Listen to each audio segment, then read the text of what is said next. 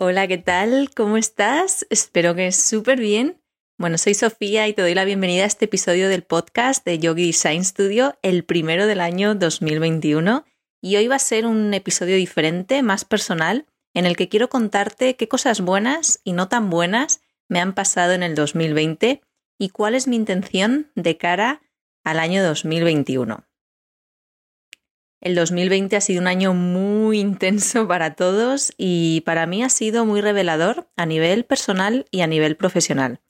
Lo más positivo que me ha pasado este año es que he confiado en mí misma y en mi intuición más que nunca y me he atrevido a crear un proyecto en el que soy yo al 100%, que es mi propósito, que ha hecho que salga de mi cueva y me muestre tal y como soy.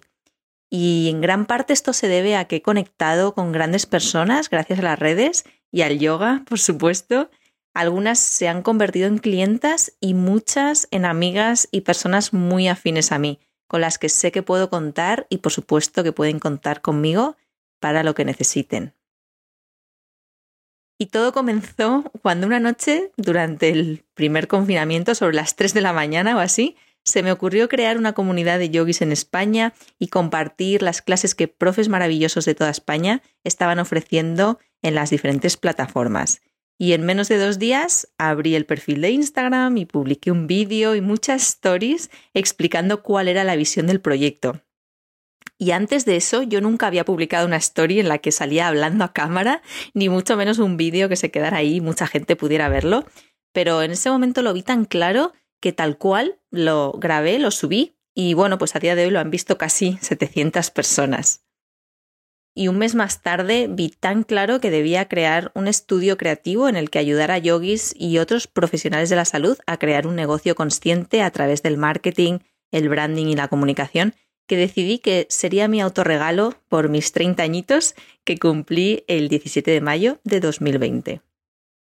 Y aunque llevaba casi tres años trabajando como freelance y colaborando en diferentes proyectos, no fue hasta ese momento que vi claro abrir mi propio estudio y compartir todo mi conocimiento sobre marketing y branding con profes de yoga y en general con personas que quieren lanzar un proyecto consciente al mundo. Y así fue.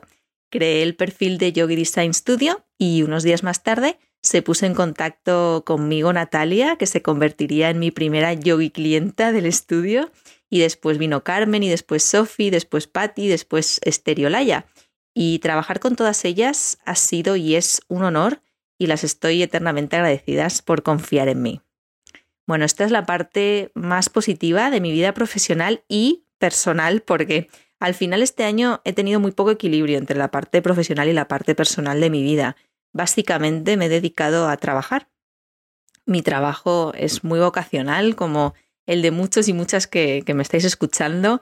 Me encanta lo que hago, he creado este trabajo a mi medida y tengo la ambición de poder ayudar a muchas personas que necesitan ayuda con su visibilidad online, más que nunca ahora en estos tiempos, ya que, bueno, es duro decirlo, pero es que si no te has adaptado al online durante la pandemia, es como si no hubieras existido, porque al final hemos necesitado las plataformas online para hacer cualquier tipo de actividad y para comunicarnos, básicamente. Así que claro, yo lo veía, al final eh, estaba en contacto con muchos profes de yoga que querían monetizar sus clases porque al final pues no llegaban a fin de mes y yo quería ayudarles, quería apoyarles para que siguieran teniendo la ilusión de compartir el yoga con mucha gente y que llegara a todos los rincones de España, eh, aunque fuera de forma online y claro, veía a muchos profes con apenas seguidores en Instagram o sin una buena lista de correo y, claro, les era muy difícil mantenerse a flote y yo quería hacer algo al respecto. Así que básicamente mi misión durante todo este año 2020 ha sido ayudar a, a visibilizar el yoga y para ello ayudar a los profes. Por eso, a través de Yogis in Spain, compartía los horarios de las clases todos los días, subía perfiles de profes que quizás no tenían muchos seguidores y a través del perfil del estudio pues les he dado consejos sobre marketing, diseño, marca, para que al final integraran la estrategia en sus redes sociales y que pudieran conectar con más alumnos. Y bueno, pues todo esto, además de trabajar con mis clientas, ha sido muchísimo trabajo y como os contaba el otro día por Instagram, acabé el año 2020 completamente exhausta, cero energía, nada. Nothing. De hecho, me puse como reto no trabajar la última semana del año, pensando que no lo iba a conseguir porque tenía muchísimas cosas pendientes, pero el cuerpo es sabio y me hizo parar a la fuerza.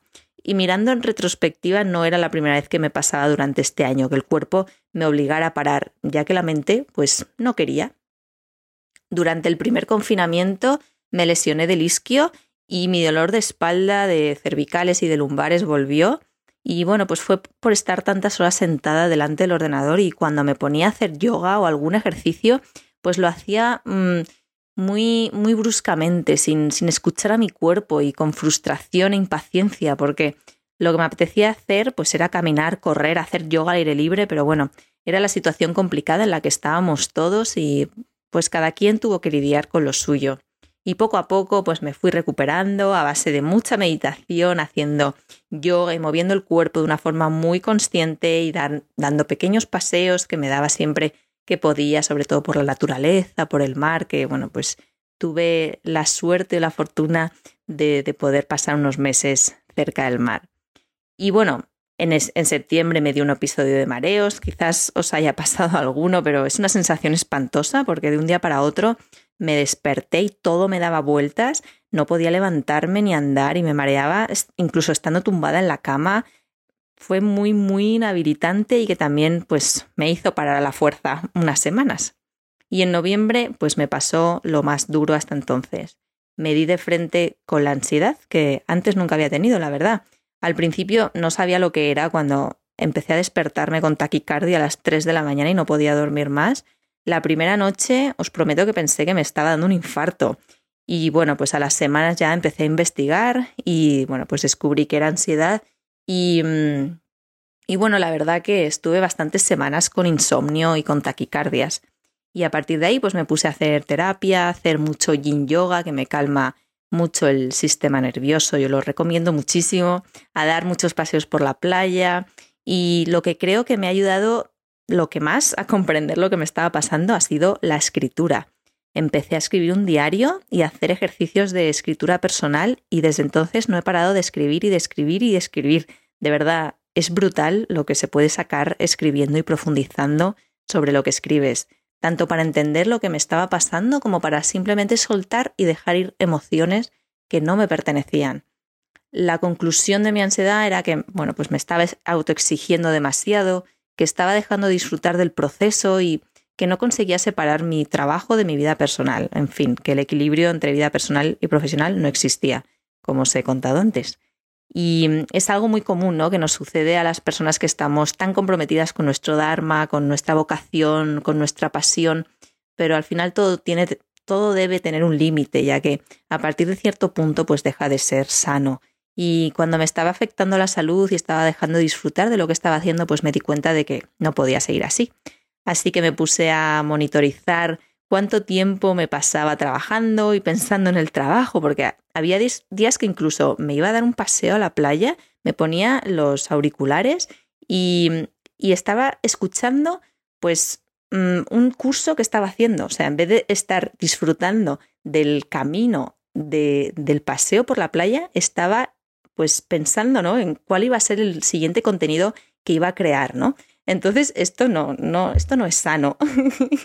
Así que, pues eso, empecé a diseñar mis días, a permitirme disfrutar de un paseo, a estar, que si estaba caminando, estaba caminando, a bailar, a hacer yoga sin expectativas, a mirar el mar, simplemente mirar, mirarlo, las nubes, o sea, es que es, es, tan simple como esto, ¿no? Y por supuesto, pues meditando mucho y, escribiendo, ¿no? Eh, estaba escribiendo todo el tiempo. y, bueno, pues empecé a, escucharme y a ser sincera conmigo misma, a tener paciencia, a dejar de planificar. Yo estoy siempre, siempre planificando a tres meses, a un año, a cinco años, a diez años. Y, y bueno, pues esto tampoco puede ser, ¿no? O sea, entonces empecé a fluir, a aceptar hasta dónde, hasta dónde podía llegar, a decir que no a oportunidades que me han venido, pero con las que, bueno, pues no resonaba en ese momento, ¿no? A ser sincera conmigo misma y al final a trabajar menos, pero mejor. Y a mediados de diciembre empecé a mejorar y a dejar de tener taquicardia y a día de hoy estoy muchísimo mejor y duermo bien, Pero, por supuesto, bueno, pues esto es un camino, ¿no? El aprendizaje es constante y cada día es una nueva oportunidad para volver a mí misma, a mi esencia y disfrutar de la vida sin autoexigencias y perfeccionismos. Y aunque estoy en el camino, mi foco para este 2021, como os contaba por Instagram, es mi energía, observar cómo estoy, cómo me siento y hacer todas esas cosas que me recargan la energía sin sentirme culpable por ello. Hay tiempo para todo. Y es que además me he dado cuenta de que cuanto más espacio me dejo para mí misma, el trabajo y las ideas fluyen muchísimo mejor. O sea, el estar 12 horas delante de la pantalla pues no me lleva nada y sobre todo pues es insostenible. Así que esa es mi intención para 2021, tomar conciencia de mi energía, respetarla y honrarla para poder seguir a tope y disfrutando el proceso de acompañar a personas que están confiando en mí para lanzar su proyecto y que la experiencia de trabajar conmigo sea deliciosa y satisfactoria y también para seguir creando comunidad y contenido sobre branding y marketing que te ayude a impulsar tu negocio de una forma consciente y holística. Y hasta aquí el episodio de hoy. Muchísimas gracias por acompañarme. Me encantaría que me contaras qué te ha parecido y si has resonado con algo de lo que he compartido. La verdad que tampoco me imaginé que iba a grabar un episodio tan íntimo, pero bueno, me apetecía compartir con vosotros de una, de una forma más tranquila y más íntima cómo me he sentido este año 2020, que, ha sido lo mejor y lo peor de este año tan intenso que que bueno, pues de alguna manera nos ha transformado a todos, ¿no? Y, y bueno, el podcast pues me parecía la mejor herramienta para hacerlo. Deseo de verdad que tengas un año 2021 maravilloso, con mucho crecimiento, con mucho amor, que cultives tu energía, que tomes conciencia de las cosas que te recargan la energía y de las cosas que te la quitan y bueno, si quieres compartir conmigo cuál es tu palabra guía, tu foco, tu intención para este año 2021, pues estaré encantada de, escucharte o de leerte. Puedes escribirme un comentario al final del post si lo estás escuchando desde mi web, yogidesignstudio.com, o puedes escribirme al email hola arroba o por Instagram, que es la red que más utilizo. Nos escuchamos en el próximo episodio. Gracias de corazón por estar aquí. Te mando un beso enorme. Adiós.